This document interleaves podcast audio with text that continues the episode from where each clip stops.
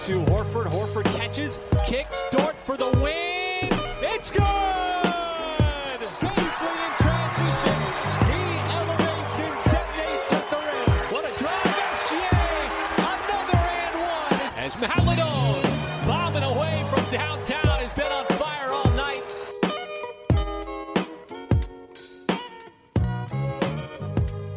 Salut à tous et bienvenue dans l'épisode 28 du podcast Up and Thunder. C'est Pierre qui vous parle. Je vous fais juste cette petite intro pour vous prévenir que la suite de l'épisode sera en anglais. Pour la deuxième fois, on a eu la chance d'accueillir Brandon Rabar, euh, insider du Thunder pour The Daily Thunder. Donc, si vous avez des soucis de compréhension, si vous avez envie d'avoir une traduction de certains passages ou si vous avez des questions sur certains passages, n'hésitez pas à nous envoyer un message sur Twitter ou sur YouTube ou n'importe où. On se fera un plaisir de traduire et de vous répondre. Et dans tous les cas, j'espère que vous allez apprécier cet épisode parce que c'est toujours très intéressant de parler avec quelqu'un qui, qui est au contact direct avec la franchise. Et sur ce, eh ben, parlons en anglais maintenant, c'est parti. Hello everybody and welcome in Up and Thunder, the only French podcast about OKC. I'm Pierre and for this new English episode, the second in English, uh, I'm with Constant. Constant, how are you? Fine, fine. Hello, everybody. Uh, nice to record uh, another episode in English with very special guest uh, once again. Yeah, as you can get, we are in English because we have a special guest. For the second time, we have the honor to talk with Brandon Rahbar, Thunder Insider for the Daily Thunder, one of the best uh, for the us. best. Brandon, thank you so much for joining us again. It's a real pleasure to talk with you. Yeah, absolutely. Thank you guys for having me, and and thank you for for the compliments as well. I appreciate that. uh, I can't wait to have your opinion about the next draft. Uh, the last time, but the last time you came uh, in your podcast was in January. Uh, and now the season is over. We have the result of the lottery. So, what are your final feelings about this year for the Thunder? Do you believe it's um, an achievement or something good or something bad because of the lottery?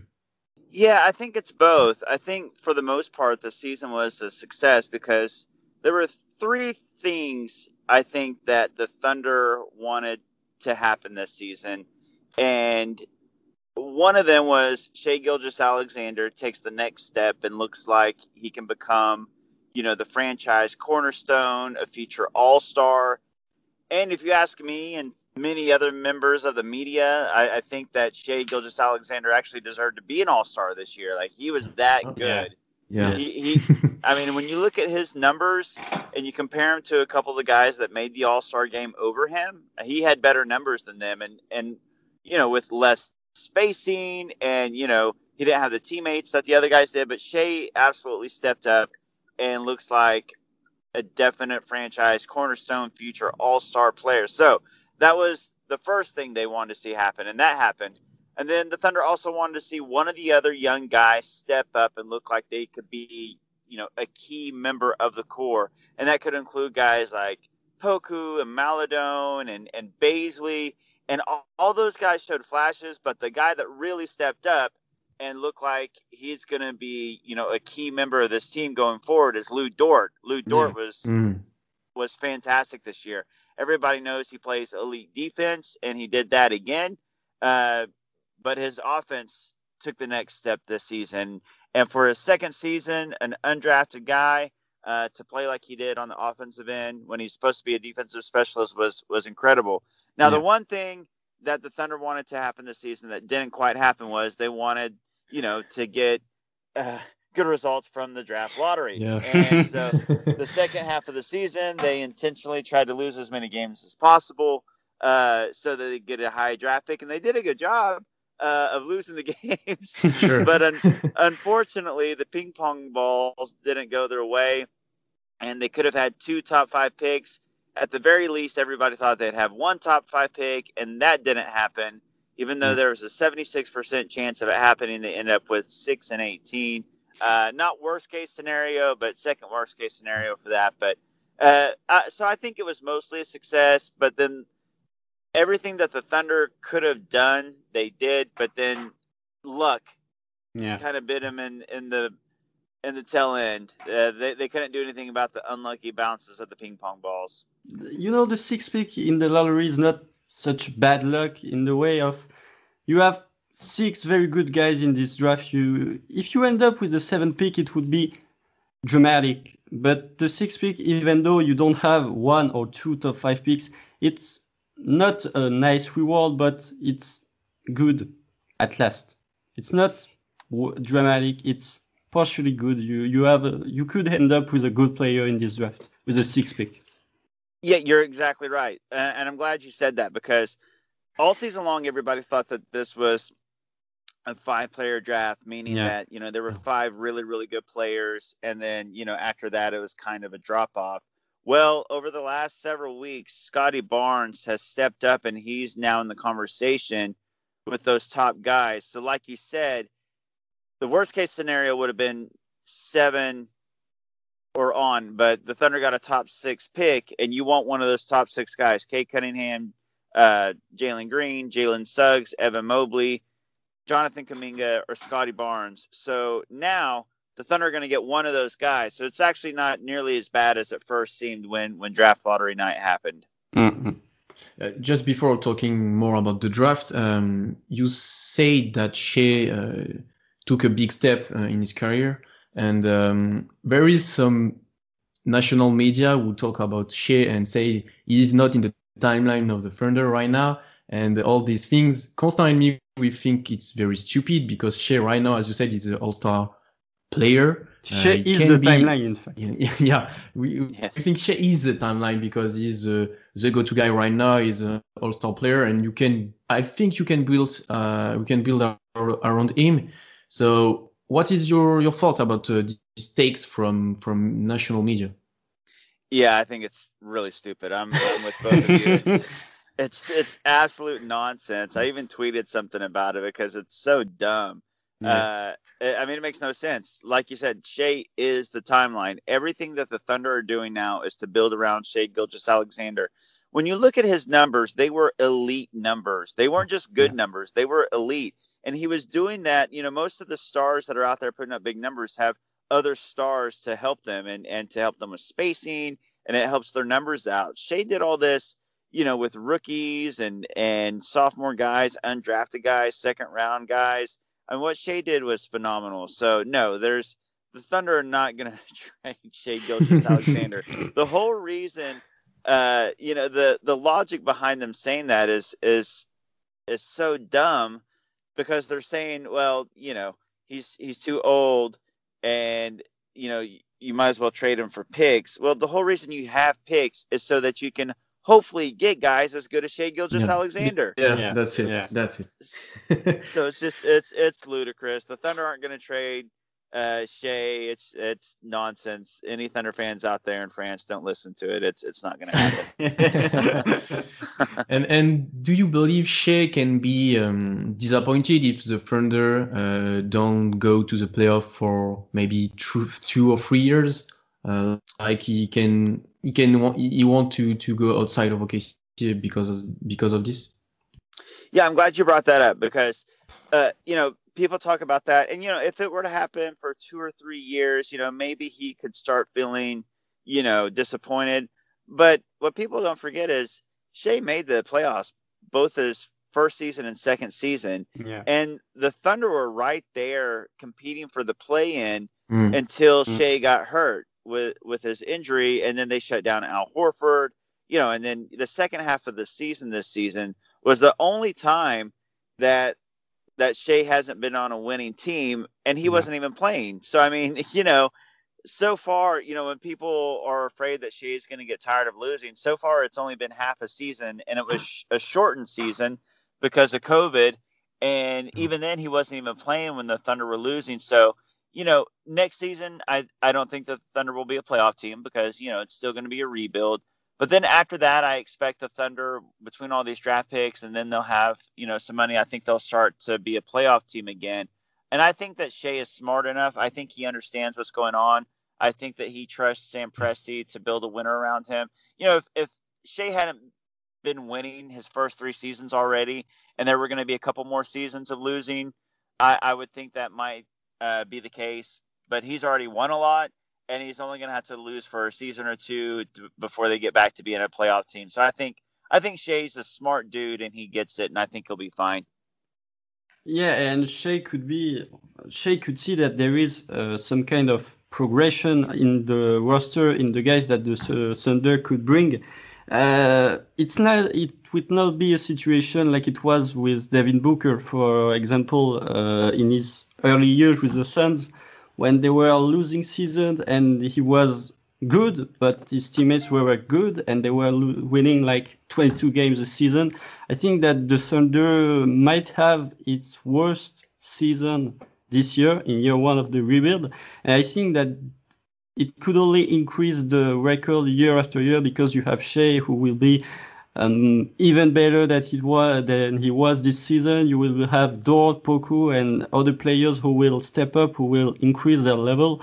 And I could think that is the Thunder are losing more games like this year, yeah, it could be a little bit frustrated. But if he, if Shai sees that next year you win like 33 games and next season you win like 38, 40, or 40 games, I don't think he will be frustrated with the situation of the Thunder. Yeah, I think you're exactly right. Like you said, if he sees progression and he sees that the team is yeah. getting better and he sees that the young players around him uh, are getting better, and like you said, it's going to happen. I mean, Poku was so much better after he came back from the G League bubble. bubble. I'm really excited yeah. about Poku, and I remember both of you guys like Poku a lot when we talked yeah. last time. Uh, yeah. I, Especially I me. That, yeah, yeah, that's right. I think that the jump that Poku took from uh, before the bubble and after the G League bubble uh, was huge. So I expect a big leap from Poku this upcoming season. Uh, guys like Maledon, like you said, Dort. Uh, plus, the Thunder are getting a top six pick and yeah. you know three top 18 picks and maybe even two top 10 picks if they decide to trade up if they use 16 and 18 to trade up so they're getting even more young talent on this team. Plus for right now Kemba Walker is on the team. I don't know if he'll stay on the team but they have some pieces now. And with Shai back i mean they're they're going to be better than they were the second half of the season. Absolutely. And whether they get jonathan kuminga or Scottie barnes those guys are going to help winning. So, like you said, I think that that Shai will see progression in the team, and and he'll understand that the future is bright, just like just like all the fans do. Uh, I think that Shai is a smart. You know, the first time I I met Shai and saw him in a press conference, the first thing I thought was, "Wow, this guy is smart for being a 21 year old kid. Like he is, he is really really sharp." And and it stayed that way. I, I think that he gets it. And he's such a leader such leadership in his third season in the NBA. It's incredible. Yeah, it really is. I, I think that having Chris Paul as a mentor last season was huge for. Mm-hmm. I think that he picked up a lot of things from Chris Paul on the court, but I think the leadership uh, that Chris Paul brought, you know, I think Shai already had that in him, just the way he's built, like his character and his integrity and his intelligence. But being around Chris Paul and soaking up, you know, his leadership skills – yeah, the, the way that Shai led this season was was phenomenal, and all the things he said, even when he wasn't playing, uh, you know, when he was cheering the team on from the sideline, and then just the things that he would say to the guys and about the guys to encourage them. I mean, I, I think that as a 22 year old, you couldn't ask for a better leader than Shai Gilgeous-Alexander. Yeah, you talked uh, a lot about uh, players' development this season, uh, but during the the the last part of the season, OKC was in tanking mode and with all those losses. Um, how can you see those games impact the players and their development? Uh, like, for example, we have some concern here uh, about Theo Maledon because he was not very comfortable in this situation. I mean, players like maybe Ty Jerome or Moses Brown and another Thunder legend uh, was very comfortable were very comfortable in in this situation because they they can they have big numbers and all those things. But for Maledon, that was difficult. So how can you see all these uh, loses time impact uh, players' development? Yeah, that's a good question. I think the main thing is all these guys got a lot of minutes, which is important for you young players just to get the experience. And like in the case of Theo Maledon, uh, he led the Thunder in minutes this season. As yeah. a second round rookie, yeah. he played more minutes than anybody this season for the Thunder. So, you know, I think you made a good point. You know, he didn't seem comfortable, and I think it's really because he was playing a role that he wasn't supposed to be playing. You know, the Thunder drafted him to be Shai's backup, and with Shai out, uh, Teo had to take on a bigger piece of the offense. He had to, you know, and as a as a rookie, a 19 year old rookie, it's kind of tough to balance. You know, when do I score? When do I set other guys up? And he was just kind of in a position that I don't think he's going to be in moving forward because Shai's going to be the one that's going to be taking on the brunt of the offense and and taking the most shots, setting the guys up, and everything running through him. And then also Teo didn't have Dort for long stretches. Um, he wasn't playing with Al Horford, so the talent around him wasn't as good either. Now it was good for I think for all the development of these guys that they got all these minutes, but I think as far as a comfort level for Teo, I think he'll be much more comfortable going forward because he'll be in the role that he was supposed to be in and not in this you know bigger role that he was in this season. Uh, about Teo, there's the thing that Ty definitely have a better second part of the season than Maledon, but their role was quite different. But you can't acknowledge the fact that Ty Jerome and Maledon are in a certain um, relationship or they are in concurrence. Uh, they play at the same spot, the, the, the point guard spot, even if they're way uh, their style play are different. But you know, in France we have big, big, big love for uh, Ty Jerome second part of the season, and we didn't saw that much of Maledon. So, are you concerned about the this kind of concurrence between uh, Ty Jerome and uh, Theo Maledon for next season? Because you will have a full season probably of Shai Gilgeous-Alexander. You will have to give some minutes to Kemba Walker. So they will have less minutes, like you said. Uh, they have benefits big minutes last season. Next season they will have less minutes do you think that the Thunder we have to say, okay, we need to focus more on Maledon and to give less minutes to Ty Jerome, or there could be a, a balance of minutes who will be equal? Yeah, that's a good question. I what I like about uh, Teo and and Ty is that they're both point guards, but they can also both play off the ball. So they can both play the point mm. guard or shooting mm. guard positions. And I think they have really good chemistry when they're out there together. Uh, you know, it was tough this season, the second half of the season, because I think that they could thrive together on the bench. I think that they could be a really good one-two punch off the bench. But you know, with with Teo having to start this season so much, uh, the second half of the season, and then Jerome coming off the bench, you know, he was playing against, you know, a little bit lesser players, and and like you said, Jerome's role is just different. He's more of a spot up shooter uh, he was getting guys involved and setting guys up too and playing point guard. Uh, but I think so much of the offensive burden was on Teo this season. Mm-hmm. I think that if he's just kind of leading a bench unit with Ty, that they can work really well together. I think that their chemistry uh, right off the bat was nice. But I do think, uh, you know, one of the biggest uh, question marks going forward is is the allotment of minutes. Like who's going to play mm. how many minutes? Because, yeah. like you said, there's just only so many guard minutes to go around, and you've already got Shai, Kemba, Lou Dort, uh, Ty, and Teo. That's five guards for four guard spots. Even you know they could play three guards at once, like they did last season.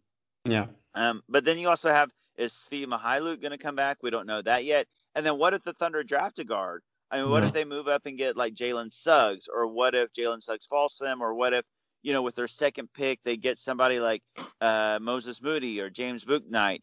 I yeah. mean, if, if, they draft a guard high, then yeah, I don't know what's going to happen with it. I don't think anybody knows yet what'll happen with with Teo Maledon and Ty Jerome's minutes yet. I think that'll just kind of depend on who they draft and and how the training camp battles kind of play out. Yeah. yeah. Uh, we already said a lot of names during this episode, but we don't talk about uh, um, we didn't talk about Darius Bazley. Uh, how do you consider him in the the further future? Because, like you said, uh, Scottie Barnes or Jonathan Kuminga can be here in the next month, and it's directly in the Bazley position. Uh, we also have Poku in the fourth position. It's it will be also a, a very concurrent thing and a lot of uh, not too much minute to give to all these players. So do you think Bazley can be a part of the future, or it might it might be trade uh, during this summer? Yeah, I think that Bazley is is probably the one player this season that didn't uh, meet expectations going into the season. You know, we already talked about how Shai and Dort exceeded expectations, and then you know I think that the rookies performed really well between Maledon and Poku. Um, you know, they at least showed flashes of the talent. Uh, you know, Jerome, all these young guys at least hit their expectations. I think that yeah. Bazley was the one guy coming into the season everybody was kind of high on and was hoping to to take a leap and and he didn't honestly. Now when you look at just his numbers, you know, he his his points and his rebound average were, were pretty solid, but he played a lot of minutes and he took a lot of shots. The biggest yeah. issue was his three point shooting. Uh, you know, his when he came back from his shoulder injury, he was a lot more aggressive, attacking the basket, dunking the ball, getting to the free throw line. So that was really encouraging. But he shot over five three pointers a game and only hit less than 30% of them. So his efficiency, it, it wrecked his efficiency overall. I think that he's the biggest question mark. Like you said, if they get Scottie Barnes or Jonathan Kuminga, that's automatically your starting four. Um, I think that Bazley could be included in a trade this offseason. It wouldn't surprise me, but I think that his value is higher on the Thunder to try to still, you know, because he's still young and he's still got a lot of physical tools and he showed at different times that he could be a solid player. So I think the Thunder will will prefer to try to see if he's still got some talent and can be a part of this core going forward, rather than trade him for cheap and not get him get very much for him. Unless there's a team out there who also sees, you know, a high ceiling in him that would be willing to give up something of value for him. But I, I think going forward, I would be surprised if he's still a starter. I think he'll probably come off the bench because yeah. I don't think he's going to be a starting center, uh, a small ball center, and I don't think mm-hmm. that he'll be the starting four or three moving forward. So I think that he'll have, you know, either a small ball five off the bench or or a bench power forward moving forward for the Thunder. We need also to remember the defensive season of uh, Bazley. Because even though he disappointed in offense, in defense, he took such big leap that nobody was expected. Uh, to be honest, uh, we thought that Bazley could be a, a, guy who could score who could score almost 17, 80 points a game, but we didn't expect Bazley to be almost the second best def- defender of this Thunder team. And uh, even though he disappointed, we need to maybe adjust our expectation on Bazley. Maybe not expect too much on the offensive side of the court, but much on the defensive side.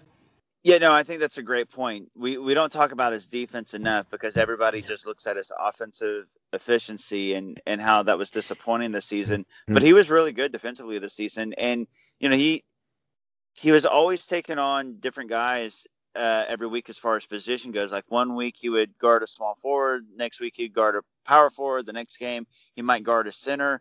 So the Thunder kind of played him all over the place. Dort would always get the uh, other team's best offensive scorer uh, unless it was a big, and then Bazley would usually take him. So uh, I do think that Bays has some really good versatility and defensive potential. And and like I said, I think that the Thunder still, you know, want to see what Bazley's got because he's still young and he still has the physical tools. So I think he'll still get a fair shake this season. I think he'll get minutes, and I think the Thunder will still try to see if he's he can be a player moving forward like like you said, he's still very young, so I don't know if we can just just let him go or just uh, say okay it's not a, a, part of the future. But like you said, expectation he didn't uh, respond to the expectation this season, but I believe he still has some potential. And Constant and me always talk about him like a, a small ball five, and uh, Mark Daigneault didn't try this this year, not a lot. Uh, do you think it can be really a thing in the future, or or is too too too small to too thin to to do that? Yeah, I actually said on um, the Daily Thunder podcast last week because we were trying to figure yeah. Bazley out too, yeah. and I think that ultimately he could be a bench small ball five. I don't think that you want him to be your starting mm-hmm. five, but I think off the bench, um, you know, if the Thunder because when you look at the Thunder bench right now, there's so many different guys uh, that you want to give minutes to these young guys. Uh, you know, and if Deck's going to play next season, he's kind of naturally a small forward or a power forward. Uh, so that takes up one of the spots if he's going to get minutes. And then all these draft picks that are coming in. Uh, so I, I, because the Thunder don't have many centers on the roster now besides maybe Isaiah Roby, and nobody really knows what Isaiah Roby is either. Is he a four yeah. or five? so right now, I could see Roby and Bazley kind of being the four and the five off the bench, and which player plays which position, I'm not sure. They're kind of both interchangeable as the four and the five. Uh, I think off the bench. I mean, you you could do if you want to. It's the Thunder draft uh, Scottie Barnes. You could do a thing where you have a small ball lineup with Bazley at the four and Barnes at the five, or uh, Barnes at the four and uh, at the five. It wouldn't be such dramatic. I think I, it could be a possibility because those guys are such good defenders, especially Barnes, that uh, is not a bad rebounder. Also, you you could have if you have really big problems at the five position, or if you didn't draft a big like Kai Jones or Isaiah Jackson you could have this opportunity to have minutes with Bazley at the five or Barnes at the five. And I mean, that could be a thing that Daigneault could test uh, next season. That would be a thing that, do, if you want, do you want to see such things uh, next year? Is the Thunder getting with Barnes at the draft? Yeah, I, I think that's what's great about Barnes. If the Thunder get Barnes, he can literally play one through five because he's done it, yeah. which is incredible. I mean, his he's got the greatest versatility in the entire draft. Uh, so he really can play a small ball five.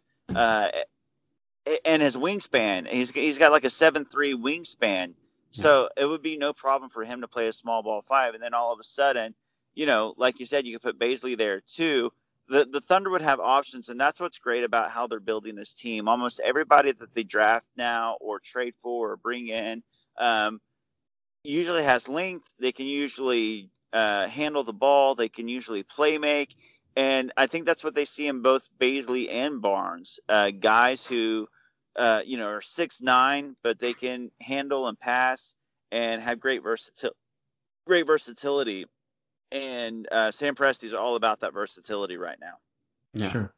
Uh, oh, we, we talk about his defense, but in offense, uh, how can you see Barnes um, used uh, because he has no shoot. Uh, he can he can score um, from the three point line, and uh, how can you use him in offense? In uh, I mean, because uh, he only can maybe have the ball in his hand to to create, like you said, and uh, maybe play the pick and roll as a roll man.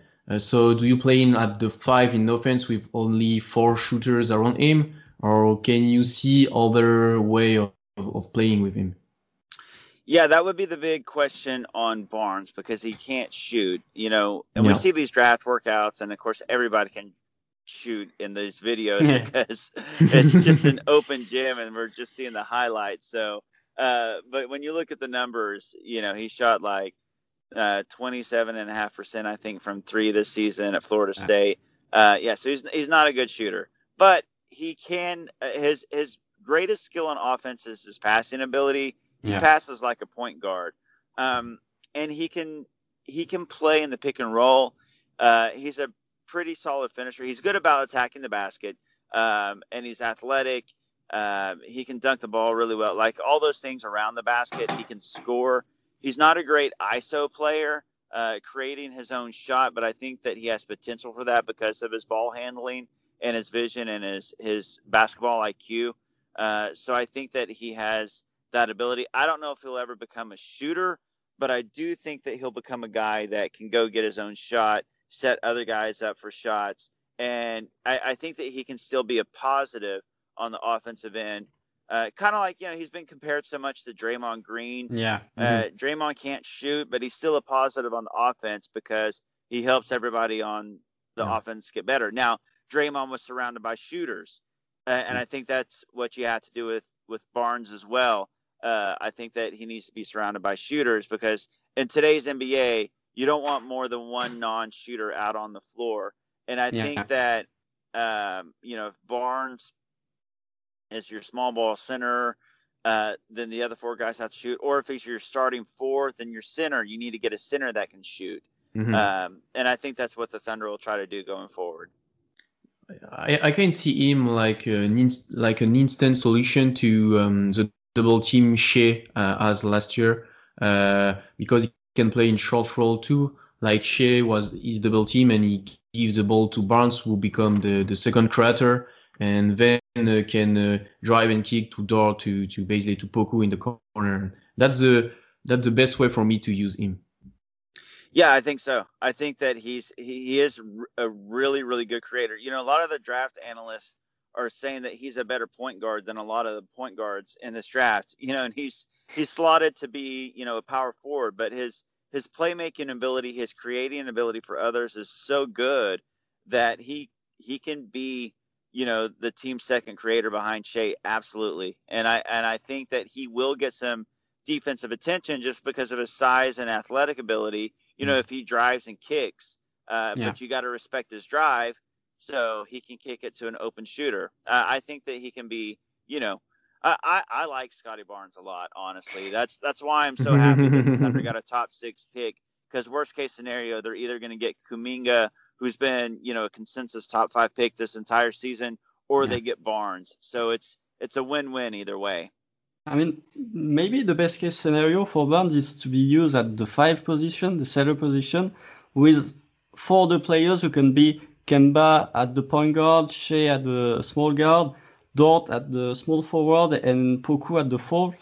Uh, because you will have only one non-shooters. Maybe if Dort is not really a, a very consistent shooter, you could say, but you could have the the defense of Barnes who could defend from one to five position. Is probably the best defender in this draft, and you have on the offensive side you have four shooters plus the creation of Barnes. So you know maybe for him his future is not really at the four spot, even though uh, he can is predicted as a small forward. But maybe like a Draymond, he could really be useful at the five position with four shooters around him and his capacity of create to other. Yeah, I think you're exactly right. And what's nice about that lineup that you mentioned is that Poku is seven feet tall. Yeah. So, you know, if if Poku's great because next to Barnes, because you know, Barnes is a better defender. You don't want Poku, he's too skinny to be guarding guys, you know, like Jokic and Embiid and some Mhm. of those centers Yeah. that he would have to face. But at seven feet tall and with his wingspan, he's a great rebounder down low. He's a great help defender. He's Yeah. a good shot blocker. So now you've got Barnes, like you said, the best defender in this entire class, and he's got such a great uh, physique. His NBA, he's got an NBA ready body, so he can bang down low, even though he's he's six nine. He can bang down with those centers, and then with Poku's help, and then you got Dort also on the defensive end. So I think that that defense would be solid. And then on the offense, like you said, he's surrounded by four guys who can shoot. And even if Dort's the worst shooter uh, of those four, he still shot over 34% this season from three. So Mhm. his 3 ball Mhm. is improving, and you still have to respect it. If you don't respect it, if you don't close out on him, he can hit some threes. Yeah. So yeah, I, I I honestly like that lineup a lot. If Kemba Walker stays with the Thunder, uh, that lineup you mentioned is is really really fun to think about. So, so you will be very happy if uh, the Thunder drafts Scottie Barnes, but can you see uh, with all those picks this year, the sixth, the six, uh, the the 16 and the 18 pick, um, can you see the Thunder trade up maybe to to have one of those one of those four guys, the four big guys in the draft, or maybe just trade up uh, to the top 10 with the 16 and the 18 pick? Yeah, I think that the, Sam Presti will, will do everything he can to try to trade up um, with all those picks. He's got so many, uh, and like you said, we, we talked about how this is a six player draft, but the four, the top four are kind of on their own level, and Yeah. then you know, and then Barnes and Kuminga are on another level, and then there's a drop off after that. Mhm.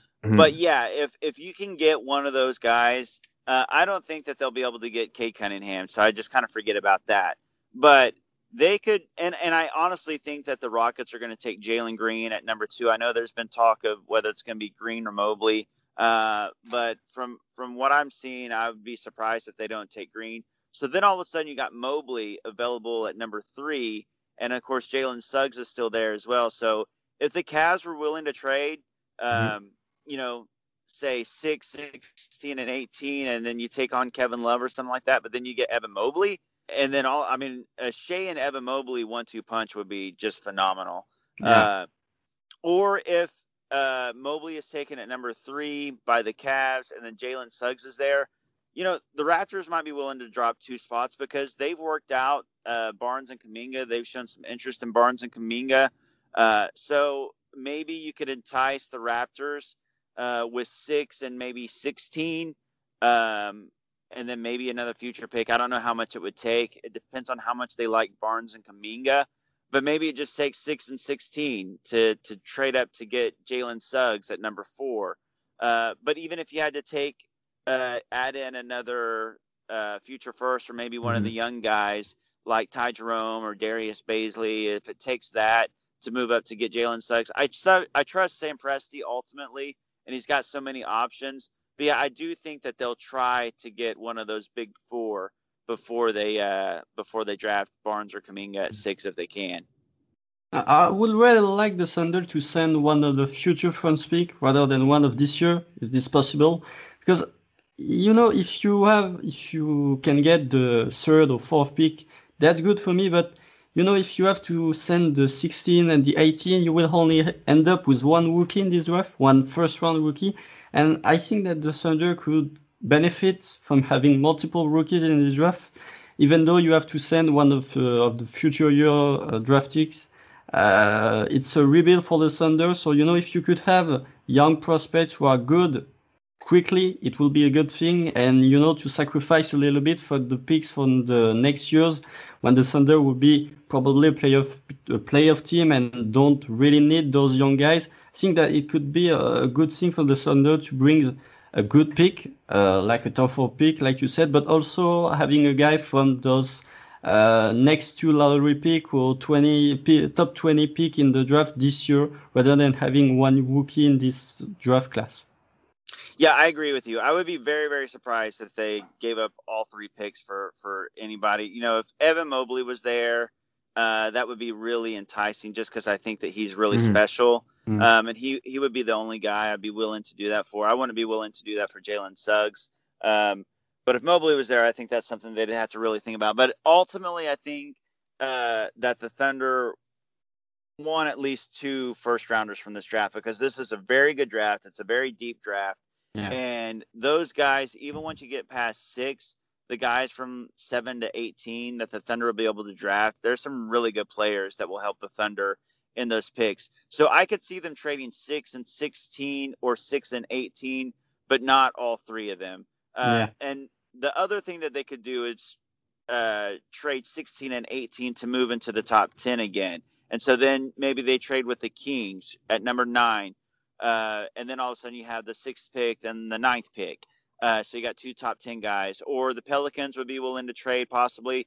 They they need to free up some money so they can re sign Lonzo Ball and Josh Hart. And they've got some bad contracts like Eric Bledsoe. So maybe the Thunder could trade like the number 18 pick for the number 10 pick and take on Eric Bledsoe's contract. So then all of a sudden you got the six, the 10, and the 16.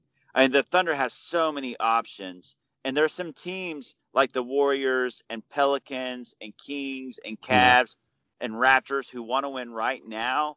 And the Thunder can maybe take advantage of that uh, because those teams might be willing, more willing to trade their draft picks uh, if if they think that they can win now. And the Thunder can take on bad contracts, which helps these teams out too. We all, we often talk about the possibility of trading up, but what are your thoughts about uh, trading down?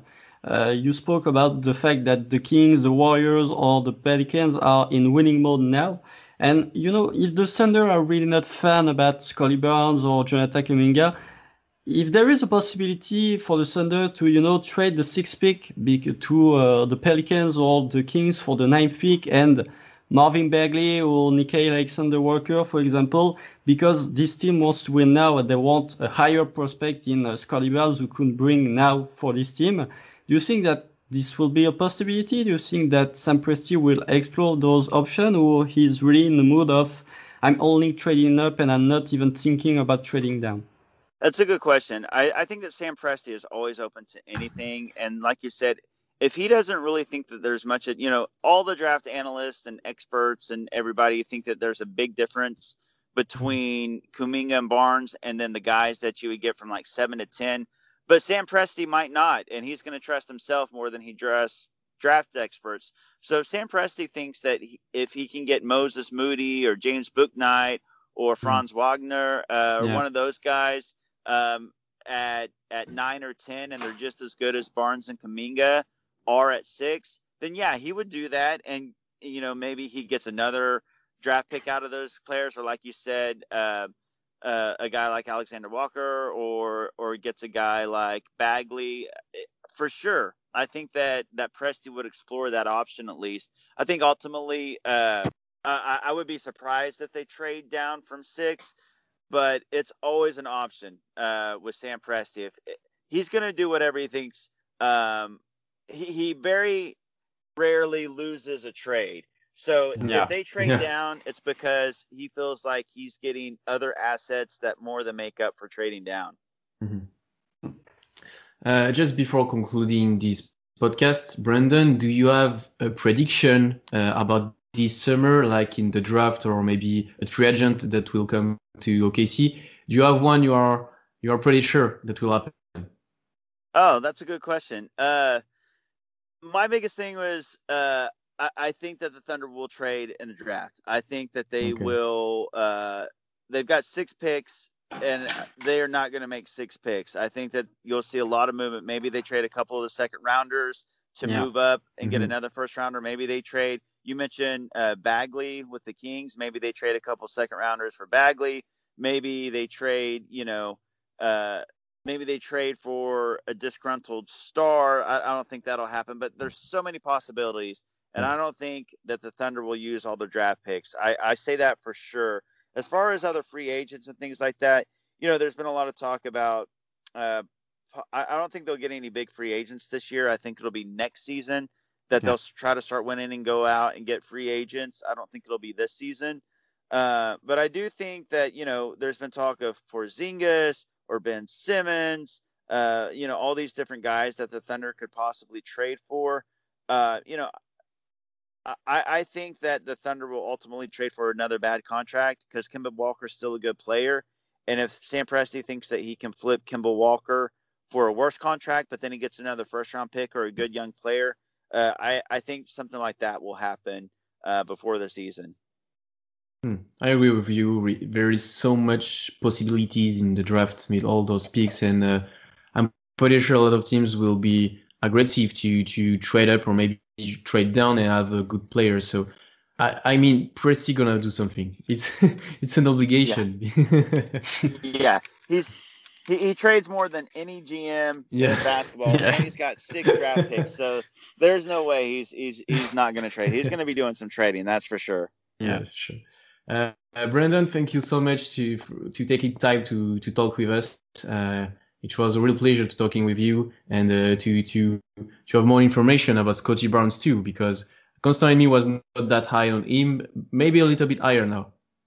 Good, good. I hope so because there's, there's a really good chance that the Thunder end up yeah. with him or, or yeah. Jonathan Kuminga. So, so yeah, I I think that he would be a very positive impact player. And last thing I'll say is uh, his personality people yeah. love him. Like he is yeah. like you know a part of loving the Thunder is they always get very likable guys. Like every player they bring in is has a very good personality, whether they're funny or or you know just a mm. very good person in the community and and those things. And Scottie Barnes is probably the most likable player off the court in this draft. So you'll definitely, even if you don't like his playing ability, you'll definitely like him as a person. Yeah. yeah.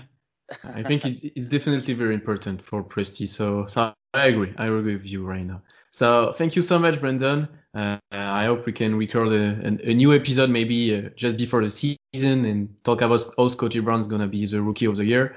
And yes. and uh, absolutely. Hey, thanks for having me on again, guys. Always a pleasure, and absolutely, I'll be yeah. I'll be more than happy to come on and, and talk before the season again too, guys. Keep keep up the good work. Thank you. Thank you thank so you. much. Voilà, c'est tout pour euh, cet épisode en anglais, donc j'espère que ça vous a plu. On a pas mal parlé de Scotty Barnes, l'un des prospects qui risque de tomber au KC avec ce choix 6. On a pas mal parlé de la reconstruction aussi, donc je vous répète, n'hésitez pas à poser vos questions ou à demander des traductions si vous en avez besoin. Euh, et on se retrouve très vite, dès la semaine prochaine, pour un nouveau live ou un nouveau podcast. En attendant, abonnez-vous partout au podcast Open Thunder sur YouTube, sur toutes les plateformes d'écoute. N'hésitez pas à donner 5 étoiles, n'hésitez pas à donner vos retours aussi sur cet épisode en anglais. C'est quelque chose qu'on essaie de faire, on va essayer de faire régulièrement en ayant des invités petit à petit de plus en plus nombreux. Euh, et voilà, on se retrouve très très vite. Euh, bonne finale NBA qui approche un, un grand pas à tous. On va de plus en plus vous donner du contenu draft. Restez connectés. À bientôt et salut.